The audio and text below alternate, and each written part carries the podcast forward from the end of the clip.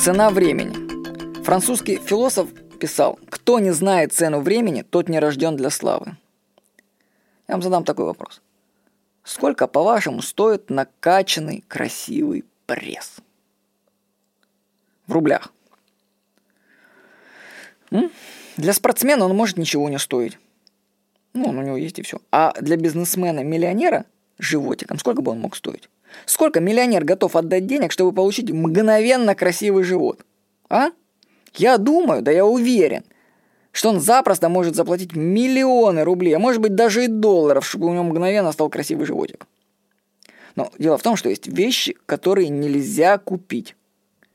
Их можно получить только за счет накопления времени и личных усилий.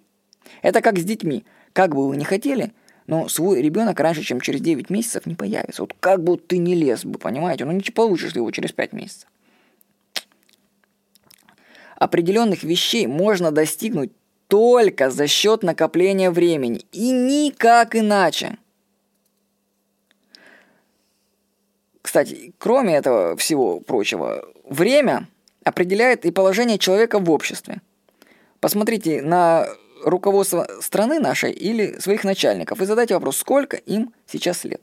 Ну, когда я писал эту заметку, а я писал ее в августе 2012 года, Владимиру Путину было 59 лет, а Дмитрию Медведеву 46 лет.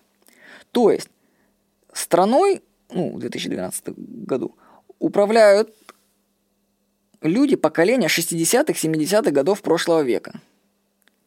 Если вам сейчас меньше, то есть вы родились позже, то ваше время еще придет. Дело в том, что с возрастом становится все меньше людей, которые старше вас. Ну, понимаете, они умирают, потому что. И больше тех, кто младше, потому что они рождаются. То есть, с каждым днем шансы на успех вас увеличиваются. Получается, что если грамотно накапливать время на протяжении всей жизни, то к определенному возрасту люди старше вас уже не будут составлять конкуренцию, их будет просто уже мало. А своих сверстников вы обгоните. За счет того, что вы постоянно накапливали э, время, они балду гоняли. То есть, понимаете, с каждым днем вы становитесь все сильнее и сильнее, если вы накапливаете время. Конкуренция падает. Ну, это как в анекдоте классическом.